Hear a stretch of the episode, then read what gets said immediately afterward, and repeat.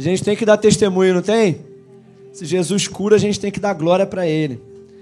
E esse mês, irmãos, nós estamos nós estamos compartilhando sobre o tema família. E nós estamos aqui orando por famílias. Sabe por quê? Porque o que mais nós temos visto é o diabo atacando as famílias, destruindo famílias, indo diretamente contra as famílias. E na quarta-feira agora, quem estava aqui, não sei se você estava aqui, mas na quarta-feira nós falamos que a primeira arma, a arma fundamental para que nós possamos defender a nossa família, chama-se. Ô, gente, me ajuda aí. A primeira arma que nós temos para defender a nossa família é a oração. oração. Querido, nós precisamos defender, cuidar, proteger nossos filhos, nosso casamento, orando. E essa é a primeira arma, e nós falamos isso. E muitas batalhas têm se perdido por falta de oração. Porém, hoje eu quero acrescentar mais uma coisa importante. Sabe por quê, irmãos? Porque olha só, presta bem atenção nesse início aqui que eu vou te falar. Infelizmente, às vezes, nós oramos pela família, mas uma outra coisa que eu vou falar com você nessa noite anula a sua oração. Às vezes você ora por cura, mas com essa coisinha que eu vou falar, você mesmo machuca. E o problema, irmãos, é que essa arma é tão poderosa. E muitas das vezes, ou nós não usamos, ou usamos errado, ou pior, o diabo usa essa arma nossa contra a nossa própria família. Irmãos, isso que eu vou falar aqui hoje é tão simples, mas eu posso te falar, de repente não é aqui imediato, mas tem destruído filhos, casamentos, famílias, por causa dessa coisa tão simples que eu vou falar. E essa coisa é tão simples, mas é tão poderosa. Olha só, irmãos. O que eu vou falar hoje é tão simples, mas é tão poderoso, que isso sozinho criou o mundo e os universos. E você tem isso. Meu Deus. O poder de criação e de destruição, Deus te deu. É poderoso para construir ou para destruir. É tão poderoso que criou os, os, mundos, de tão poderoso que é. E essa coisa tão poderosa, sabe onde fica? Eu vou te mostrar agora onde fica. Ela fica entre os dois órgãos mais importantes do corpo Essa coisinha tão poderosa fica entre o cérebro e o coração. Um palmo acima do coração e uns cinco dedos debaixo do cérebro. Quem já sabe o que, que é? A boca, a língua. Irmãos, a Bíblia diz que Deus, pela Sua palavra, criou o mundo, criou os universos. E isso é tão poderoso no mundo espiritual contra a própria palavra de Deus. Deus deu a você o poder de criar o seu próprio destino e definir o destino da sua própria família. Deus deu para você. Está entendendo? Abra a sua Bíblia comigo. Em Provérbios capítulo 18. Porque às vezes, irmãos, a gente ora, e tem muito crente que ora. Mas o problema não é a oração. Tem muitos que não oram. Aí se você não ora, aí já está né, tudo errado. Mas se você ora, não, pastor, eu oro. Mas você tem que tomar cuidado que depois da oração você tem que tomar cuidado com aquilo que você fala. Porque as suas palavras podem anular toda a sua oração. Provérbios capítulo 18, verso 21. Quem achou, diga amém. Diz assim a palavra do Senhor: A morte e a vida estão nas mãos de Deus. Está escrito isso aqui? Ué, gente, essa tradução aqui deve estar diferente, então. Não está assim na sua Bíblia, não? Ué, mas a morte e a vida, obviamente, deveriam estar na mão de Deus. De mais quem? Mas Salomão, inspirado pelo Espírito Santo, ele fez uma declaração e ele disse: A morte e a vida estão no poder da. O que bem a utiliza come do seu fruto. A tradução da nova linguagem, da, da NVI, diz assim: A língua tem poder sobre a vida e sobre a morte. Os que gostam de usá-la comerão do seu fruto. Fala comigo, fruto. Irmãos, a Bíblia diz que a vida e a morte estão no poder da língua. Olha que coisa poderosa que Deus te deu. Olha que poder que Deus colocou em você. Já parou para pensar? Que Deus colocou aí o poder da vida e o poder da morte. Nesse aqui, ó, de baixo um pouquinho assim, uns 5, 6 dedos Deus colocou aqui o poder da vida e da morte. Mas a Bíblia diz que os que a usam comerão do seu fruto. Se tem fruto é porque é semente. Então escuta o que eu vou te falar nessa noite. Toda palavra, toda, é uma semente. Toda palavra que sai da sua boca é uma semente. Agora, você não pode escolher a colheita, mas você pode escolher a semente. Porque a semeadura é opcional, mas a colheita é obrigatória. Irmãos, eu vou te falar, eu estou te falando aqui de coração. Se tem uma coisa que eu tomo muito cuidado, são com as palavras que eu falo. Irmãos, eu tomo muito cuidado antes de falar, porque eu sei que toda palavra está semeando algo na igreja, na minha vida, nos meus filhos, na minha esposa, nas pessoas que me ouvem, toda palavra é uma semente. E todos aqueles que usam a língua comerão do seu fruto. Portanto, possivelmente os frutos que você está colhendo podem ser frutos das palavras que você tem falado. E se você quer mudar os frutos que você tem colhido hoje, você precisa mudar as sementes que você tem plantado. Irmãos, quantas pessoas falam besteira? Olha, as palavras, olha aqui, ó. Sabe o que está escrito em Mateus capítulo 12? Jesus disse assim: que os homens, eles darão conta de todas as palavras que disserem, e por tuas palavras serás justificado, e por tuas palavras serás condenado. Isso quer dizer que toda palavra que sai da tua boca está escrita no céu. Pastor, mas eu só falei brincando, está escrito. Pastor, eu falei na hora da raiva, não importa. Não, pastor, eu falei na hora, na hora assim do, eu, eu só falei da boca para fora. Irmãos, o que sai da sua boca está liberando anjos ou demônios sobre a tua vida. Portanto, querido, você tem que prestar atenção nas sementes, porque não adianta você semear uma semente e querer colher outra. Irmãos, as nossas palavras têm vida e morte, e nós não damos importância às palavras que nós falamos. Nós achamos que nossas palavras não é espiritual. Mas, irmãos, todas as suas palavras são semente. Nós oramos pelas nossas famílias. Mas quando levantamos, falamos com o nosso marido, diferente daquilo que nós estamos orando. Nós oramos para cantamos aqui, ó, os meus filhos, os meus filhos. Mas será que como você fala com o seu filho é uma semente de que os seus filhos serão realmente aquilo que você tem cantado ou orado? Irmãos, olha, quem é pai e mãe aí da glória a Deus? Sabe uma coisa que você que é pai e mãe? Eu vou te falar uma coisa, se você puder escrever, escreva. Olha, palavras de um pai e mãe são decretos no mundo espiritual. Você que é mãe, você que é pai, você tem a autoridade sobre os seus filhos. E o que você fala sobre os seus filhos são decretos no mundo espiritual.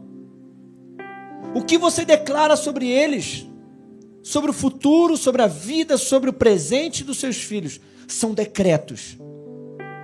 E o mundo espiritual está escutando o que você está decretando. Porque o que você fala, um demônio pode pegar aquilo e usar. Mas o que você fala, os anjos também podem pegar aquilo e falar: nós vamos cumprir essa palavra. Quem está entendendo aí nessa noite? Você que é pai, irmão, você tem que tomar muito cuidado sobre o que você fala sobre os seus filhos. Então, não fale aquilo que você não quer que o seu filho seja. Fale aquilo que você sonha, que você deseja para os seus filhos. Olha só o que eu vou te dizer.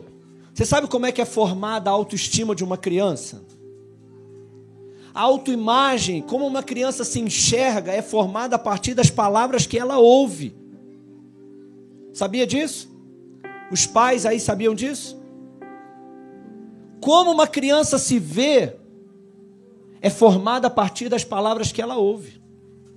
Agora, na escola, ela vai escutar os amiguinhos falando: Você é burro, você não é ninguém, você é pobre, você é feio, seu cabelo é feio. De repente, na escola, ela vai escutar um professor, uma professora falando isso. De repente, na rua. Mas, querido, na, dentro de casa, o pai e a mãe têm que usar as suas palavras intencionalmente para criar autoestima, para criar autoimagem nos seus filhos, para dizer para os nossos filhos assim, ó, você que é pai e mãe, ó, você tem que dizer para os seus filhos, você nasceu para vencer. Você nasceu para ser vitorioso. Você é um homem de Deus. Você sabe uma, uma das coisas que eu mais inculco no coração do Abner, na mente do Abner, a Kathleen já tem 19 anos, eu continuo falando com ela, mas o Abner que é pequenininho agora, uma das coisas que eu mais falo com ele, você vai ser um bom pai. Você vai ser um bom marido. Você vai ser um homem de Deus. Você vai servir ao Senhor. E isso já está tão na cabeça dele, irmão, que ele já escolheu até a esposa dele. Ele tem cinco anos. Ele já sabe o nome dos filhos dele e tudo. Ele fala direto comigo. A Carla está aí. Ele fala: Papai, eu vou crescer e eu vou ter a minha casa. E eu vou ter meu carro, papai. E você vai me visitar, hein, papai. E você vai me ajudar a construir minha casa, hein, pai. Eu falo, filho, mas e se eu quiser morar contigo? ah, ele falou para a gente assim: ah, pai, mas eu tenho que pedir minha esposa, né, pai? Porque eu já estou inculcando, sabe? Eu estou botando na cabeça dele que ele vai ser um homem de família, ele vai ser um homem de Deus, um homem honrado, ele vai amar ao Senhor, vai servir ao Senhor. Essa é a imagem que eu quero que ele cresça vendo isso e crendo nisso. Mas às vezes, querido, nós como pais, nós dizemos assim, pai dentro de casa diz assim: olha, é, meu filho, nós que somos pobres. Você já disse isso para seus filhos, irmão? O filho fala assim: Olha, pai, é, eu quero fazer uma faculdade de medicina. Aí você fala assim: É, meu filho, estuda, porque nós que somos pobres. Seu filho fala assim: Pai, eu quero ter uma Ferrari. Você fala: Ih, filho, Ferrari não é coisa de pobre, não, filho. Vamos, não vou nem falar nome de carro nenhum, né? Porque né, não quero dar nome nenhum, porque de repente, né? Aí de repente, você, irmãos, coisa terrível isso, eu odeio isso. Gente que chega para mim e fala, pastor, é, mas nós que somos pobres, né, pastor? Eu falo, olha, eu não sou pobre. Se você é, o problema é seu. Irmãos, eu não sou pobre, não, irmãos. Eu não sou milionário ainda. Sei lá, né? Não vou falar também que eu nunca vou ser, ué. Vou falar isso, é ruim. Pobre é quem não tem nada, pobre é quem não, sabe? Pobre é o diabo, na verdade, que não tem nem casa para morar, nem nada. Mano, não vem falar comigo esse negócio de, é, uma vez que tinha um amigo meu, cara, ele era terrível, Júnior. Eu estava pensando em comprar um carro, sabe? Todo carro que eu falava, ele falava: Ih, rapaz, carro de. Isso daí não é nosso. A gente que é pobre, a gente tem que comprar carro X, esse carro sim. Esse carro assado. Eu falei, cara, sai para lá, rapaz. Em nome de Jesus. Eu não sou pobre, não. Deus vai me dar um carro que, que Ele quiser. Deus pode fazer muito além do que eu posso pedir ou sonhar. E eu estou sonhando alto. Que negócio é esse de falar que eu sou pobre? A minha casinha, meu barraquinho, irmão, para de chamar sua casa de barraco. Pelo amor de Deus. Irmãos, eu olho para minha casa, quem está visitando a gente aqui hoje sabe, eu moro no, né, eu moro no bairro da Glória. Então, irmãos, quando eu olho para minha casa, eu falo glória a Deus, porque todo castelo é construído no alto. E eu já construí minha casa. Irmão, rico gosta de morar no alto, gosta ou não gosta? Ah, é verdade. Aí eu já pronto, já construí minha casa no alto, porque, né? Aí, beleza. Chamar minha casa de barraco, irmão. Colocar na cabeça do meu filho que nós somos pobres, que nós somos um barraquinho, que a gente vai morrer. Não! Eu já falei com a minha filha, filha, filha. Eu falei com ela, falei, filha, eu, eu agradeço a Deus pela casa que Ele me deu aqui no bairro da Glória. Eu sou grato a Deus. Mas, Catherine, tu não vai morar no bairro da Glória, não. Nem pensa nisso. E a minha casa tem terreno lá, irmão. Tem um terrenão assim, ó. O pessoal fala assim: ih, rapaz, dá para construir uma casa para tua filha, que tá amarrado, rapaz. Minha filha vai morar longe, vai morar sei lá onde, num condomínio por aí, que vai construir casa no bairro da Glória, irmão. Eu amei, glória a Deus. Eu construí lá, aliás, comprei lá, Deus me abençoou lá, mas meus filhos não, meus filhos vão, vão, vão, vão para longe. Se possível, vamos lá na Europa. É ou não é, irmão? Você que é pai, pensa assim também? Para com esse negócio. Não, meu filho vai construir um puxadinho aqui, ó, um cômodozinho, a cozinha, tá ótimo. Sai fora, irmão. Em nome de Jesus. Quem está entendendo aí nessa noite? Tem pai, irmãos, que diz assim, ó, você é burro. Tem pai que chega a chamar o filho de idiota. Olha, irmão, sabe uma vez? Chegou a vir na, na ponta da minha língua. Meu filho caiu. E quem conhece o homem aqui, ele faz escândalo quando ele se machuca mesmo, né? Ele chora mesmo. Aí ele chorando e eu queria botar a mão para ajudar ele. Não, não, não. Irmãos, aquilo me deu uma raiva que quase, quase que eu falei assim: Tu é um fresco. Cara, aquilo. Eu, hum, engoli aquela semente de Satanás. Falei: Não vai sair da minha boca, não. Porque quantos pais falam para o filho assim: Tu é muito fresco, moleque. Aí depois o garoto fica fresco. Ele fala: Onde foi que eu errei, meu Deus? Fica chamando o garoto de fresco. Eu falo: Tu é homem, rapaz. Toma vergonha nessa cara. Irmãos, sabe uma coisa que tem mãe que fala isso, ó, as mães aqui, ó. Eu fiz questão de anotar para não esquecer. Tem mãe que fala assim, ó, tu vai ver quando teu filho nascer. É, vai fazer pior contigo. Não, não fala, não se revela não, gente. Não fala é verdade não, gente. faz isso não. Gente. Mas fala mesmo, fala ou não fala? Não é? O filho faz malcriação com ela, aí ela quer aquilo e quer pior para os filhos. Fala assim: tu vai ver, quando teu filho nascer, vai fazer pior, vai fazer malcriação contigo, tu vai me dar valor. Mãe, não fala isso não.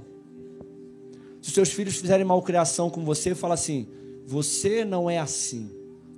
Sabe uma coisa que eu não chamo meus filhos? Não chamo de mentiroso, não chamo de malcriado, não chamo de rebelde. Agora, eles fazem isso? Claro. Só que eu não digo assim, você é um mentiroso. Eu digo assim, você mentiu. Percebeu a diferença? Eu não digo você é um rebelde. Eu falei, olha, você agiu de forma rebelde. Você mentiu, você fez rebeldia, mas você não é rebelde. Você não é mentiroso. Então, querido, se seu filho fizer rebeldia com você, diga para ele assim: olha, em nome de Jesus, os seus filhos serão diferentes. O que você está fazendo comigo, os seus filhos não farão com você, porque a sua família vai ser uma benção. Você que é esposa, esposo, tem, tem mãe que fala assim: tá igual teu pai, hein? Mas nunca é para o bem. Já viu que nunca é para o bem? Nossa, igualzinho a mãe, hein? Mas nunca é para o bem, é sempre para o negativo. Porque o pai e a mãe têm características negativas, claro. Mas quanto mais tu falar pro teu filho assim, tu é igual teu pai, tu é igual teu pai, tu é igual teu pai, tu tá criando mais um igual, irmã. Nunca vai ser diferente. Nossa, teve mãe que falou sangue de Jesus. Dois no Então, gente, então não diga isso. Porque quanto mais você dizer, você é igual, você é igual, você é igual, mais a criança vai absorver aquilo e entender que sim, eu sou igual ao meu pai do lado negativo. Então, quando você identificar alguma coisa do seu marido na criança, uma coisa ruim na criança, engole, bebe um copo d'água. Ou então fala assim: você não é assim. Nem fala você que é marido, não fala, você é igual essa mãe, hein? E enche a paciência igual a mãe. Para de falar isso, irmão. E você que é esposa e marido também. Estou falando com os pais aqui, você que é mulher. O que, que você tem falado sobre o teu marido? Quais palavras têm saído da sua boca sobre o teu marido? O que, que você quer que o seu marido seja? Ah, pastor, eu quero que ele seja um príncipe. Mas só chama ele de sapo. Ah, eu quero que ele seja um santo homem de Deus, mas chama ele de endemoniado. Não. Se você quer que o seu marido seja um santo, chama ele de santo. Ah, pastor, eu quero que minha mulher seja uma mulher sábia. Então para de chamar ela de, de ignorante. Comece a declarar que a minha esposa é sábia. Quem está entendendo aí nessa noite? Abra sua Bíblia comigo em Provérbios capítulo 12. Provérbios 12, 18. Eu tenho, eu tenho que ler com você isso aí. Ah, sabe uma coisa que o casal fala? Ó, pega o salário, aí abre e fala assim: Xiii, esse mês não vai dar. Beleza, era tudo que o diabo queria para que não dê. Se você já está dizendo que não vai dar, quem é Deus para fazer alguma coisa? Você olha para o seu salário e fala assim: amor, esse mês não vai dar para pagar as contas. Deus fala: tá bom, tá confirmado, não vai dar mesmo. Pronto.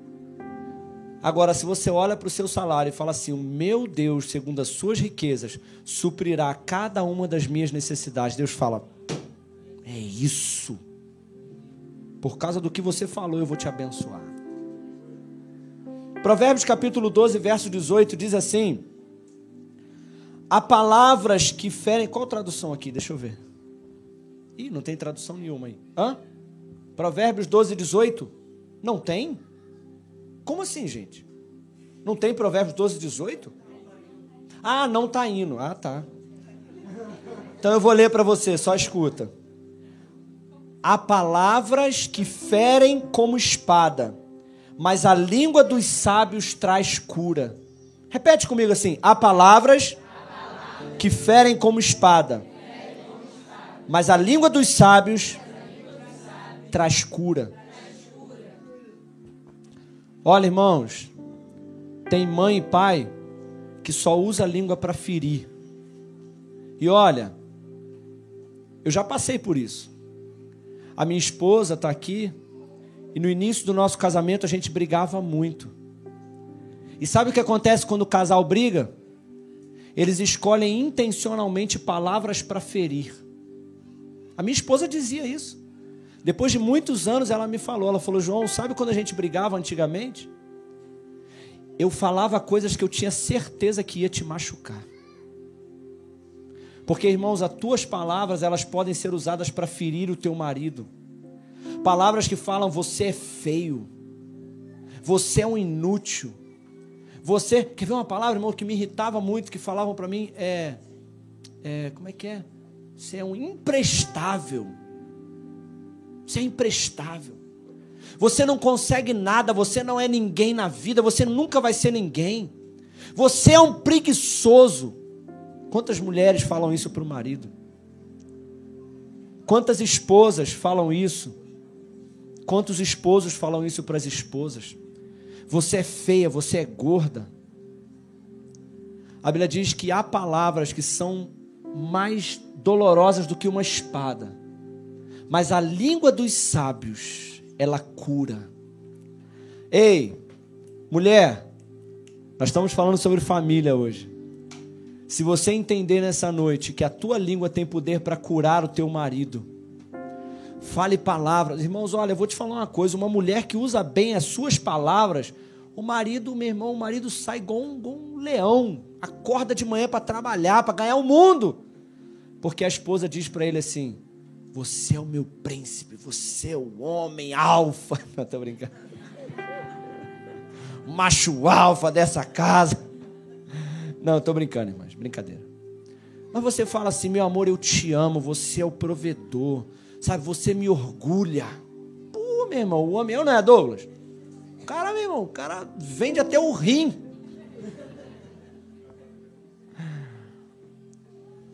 Você que é mãe, você que é pai, não use suas palavras para ferir, não, irmãs, seus filhos. Use as suas palavras para falar: oh, você não conseguiu, mas você vai conseguir. Você é inteligente, você é esperto, você vai ser o melhor. Amém? E por último, abra sua Bíblia comigo em 1 Pedro capítulo 3.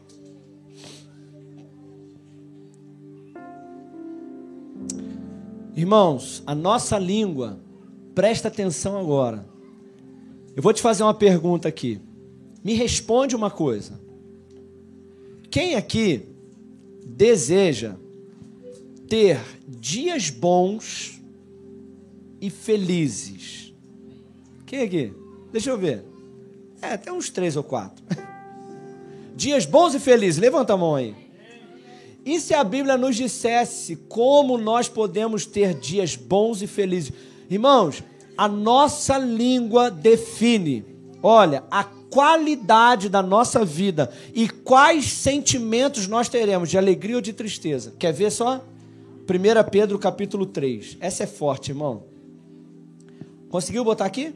1 Pedro 3,10. Porque quem quer, é uma pergunta, quem quer amar a vida e ver os dias bons, refreie a sua língua do mal, e os seus lábios não falem engano. Olha o que, olha o que Pedro diz. Quem quer? Quem quer ver dias bons? Quem quer ter uma vida boa? Quem quer ter uma boa família? Qual o segredo? Refreie. Preste atenção nessa palavra, ó, aqui, ó. Frear, refrear. Refrear é frear duas vezes. Não sei se faz sentido, sei lá. Pensei nisso aqui. Mas faz sentido, não faz? Refrear, frear duas vezes? Não faz sentido? É refrear. Ah, acho que faz sentido. É, acho que faz. Para mim fez, pode não fazer. oh. Mas olha só. Se você quer dias bons e felizes, o segredo está aqui, ó. Refreia a tua língua. Fala com essa pessoa que está do seu lado. Refreia a sua língua. Não é só frear, não, irmão. É refrear. O segredo está na língua. Para de falar o que é mal. Para de falar. Olha, eu vou te falar uma coisa. Quem anda comigo sabe. Quem anda comigo sabe que eu estou falando a verdade. Irmão, se tem uma coisa que eu luto muito, é para não falar mal de ninguém. Se tem uma coisa que eu luto muito, irmãos, eu evito falar mal das pessoas. Quando a gente senta, quando a gente está no carro, e às vezes, é, é, essa semana, irmãos, olha, teve um amigo meu que me ligou, uma pessoa me ligou, e essa pessoa me ligou para falar mal de alguém. E enquanto a pessoa estava falando, eu falei assim: dá licença, deixa eu te perguntar uma coisa. Você está orando por essa pessoa? Você já orou alguma vez por essa pessoa? Amigão meu. Aí ele falou: é. Assim, orar, orar? Eu nunca orei, não. Então, querido, não adianta nada tu ficar falando mal dos erros dessa pessoa se tu não está orando, porque eu estou orando por ela. Então, acho que eu estou fazendo melhor do que a gente ficar aqui só falando mal dessa pessoa. Irmãos, eu posso te dizer uma coisa, preste atenção. Quanto mais murmurento, agorento, reclamão, e quanto mais você fala mal da vida dos outros, mais a tua vida anda para trás. Quem pegou aí? Quanto mais você reclama, murmura e fala mal da vida dos outros, mais a tua vida anda para trás. Esses dias eu fui num lugar e estava eu e mais uma pessoa. E eu vi uma coisa naquele lugar muito ruim de uma outra que a gente não conhecia, mas a gente viu uma pessoa fazendo uma coisa muito estranha. E eu guardei. Não quero falar mal de ninguém, o problema é dele. Só que essa outra pessoa comentou com uma outra pessoa, que comentou com outra pessoa, que comentou com outra pessoa, que acabou chegando em mim de novo. Aí a pessoa me perguntou assim: Tu sabia? Eu falei: Sabia, eu vi. Mas você não falou nada? Eu falei: Não falei nada porque eu não queria falar mal dele. O problema é dele. E eu estou tentando evitar falar mal dos outros. Vamos tentar também? Porque eu quero vida boa, irmãos. Satanás já me azucrina muito. Eu não quero que a minha própria língua testemunhe contra mim mesmo e cause mal para mim mesmo. Então eu quero que a minha língua seja fonte de vida. Quantos querem também? Coloca de pé no seu lugar.